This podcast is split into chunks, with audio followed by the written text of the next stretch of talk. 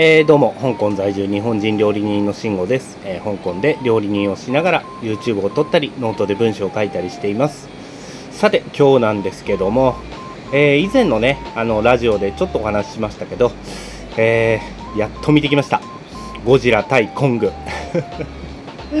えもう今回はね終始この映画の感想を言わせてもらおうと思います。っていうのもですね日本での公開日が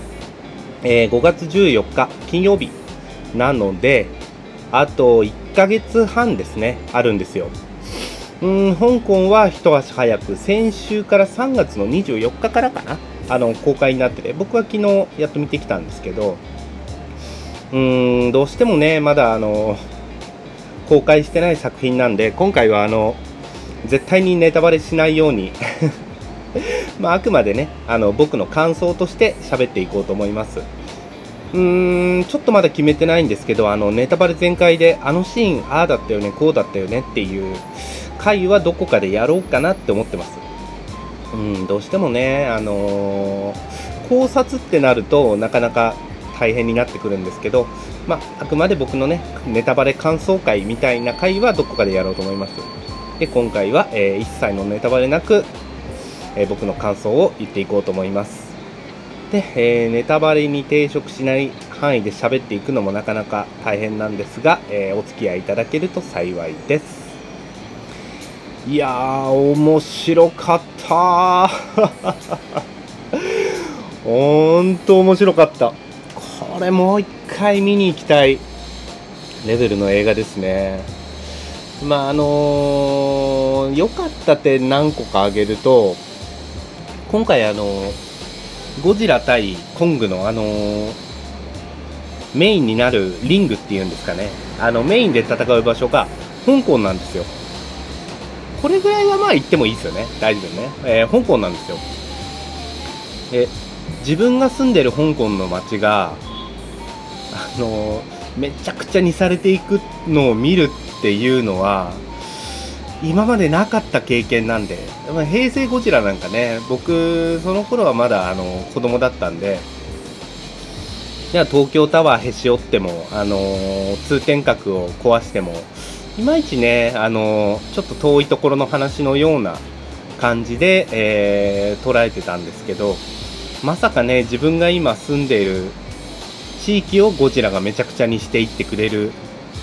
めちゃくちゃにしていってくれるっていうのも あれですけど、それはね、なかなか貴重な経験だったと思います。あの、映画を見ながら、ああ、ここからゴジラが上陸して、あ、俺ここ行ったことあるっていう。あの、僕が住んでる駅から2駅隣のセントラルっていう場所があるんですけど、そのセントラルから ゴジラが上陸して、えー、ランドマークになってるビルをゴジラとコングが怪獣プロレスで破壊して えー、その近くにね、あの有名なというか、まあ、ランドマークになっている観覧車があるんですけどそこを踏み潰してたりなかなかこれは人生の中でもこの先何度できるかなっていう体験でしたね。あと小栗旬出てるんですよね。僕事前の情報をほとんど入れずに見に行ったんでなんかああ小栗旬だってあ小栗旬がああ小栗旬がいまいち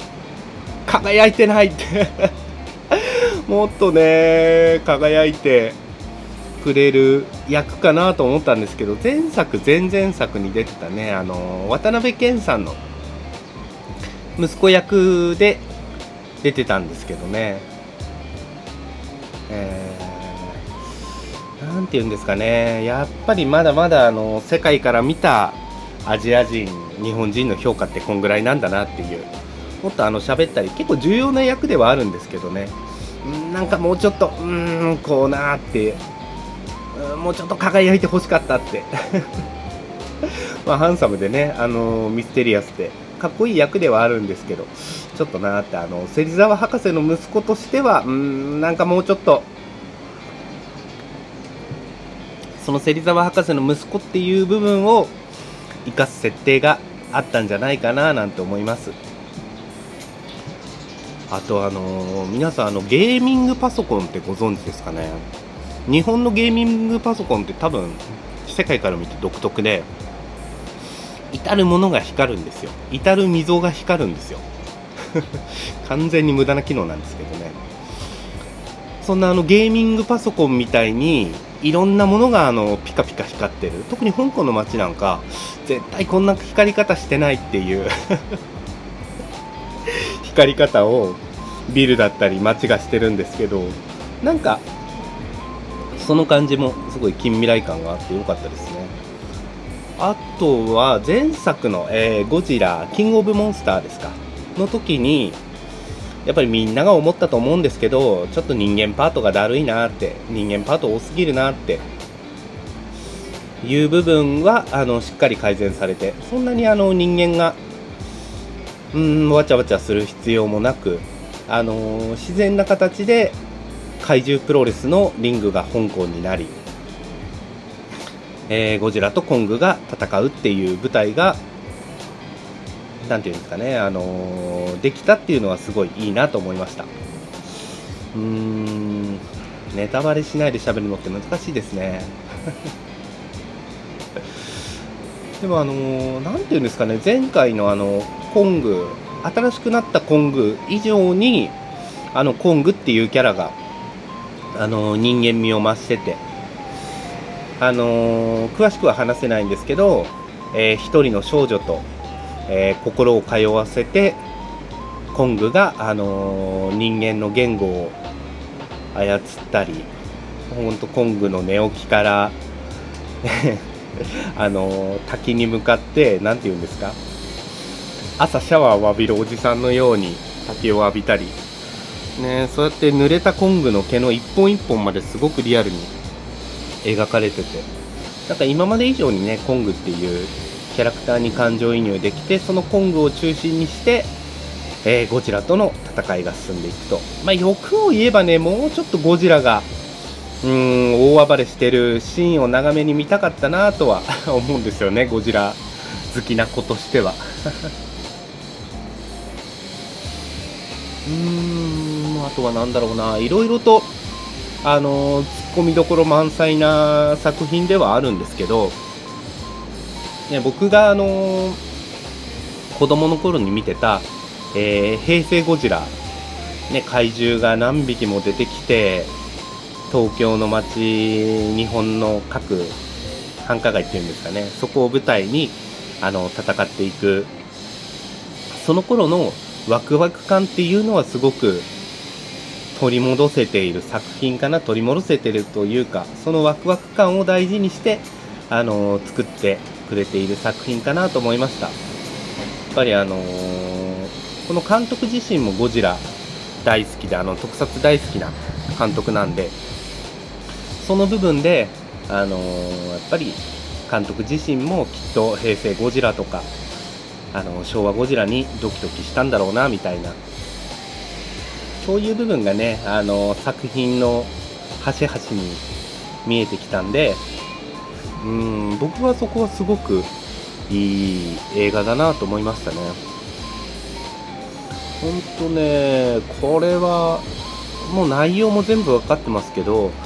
もう一回見に行きたいぐらい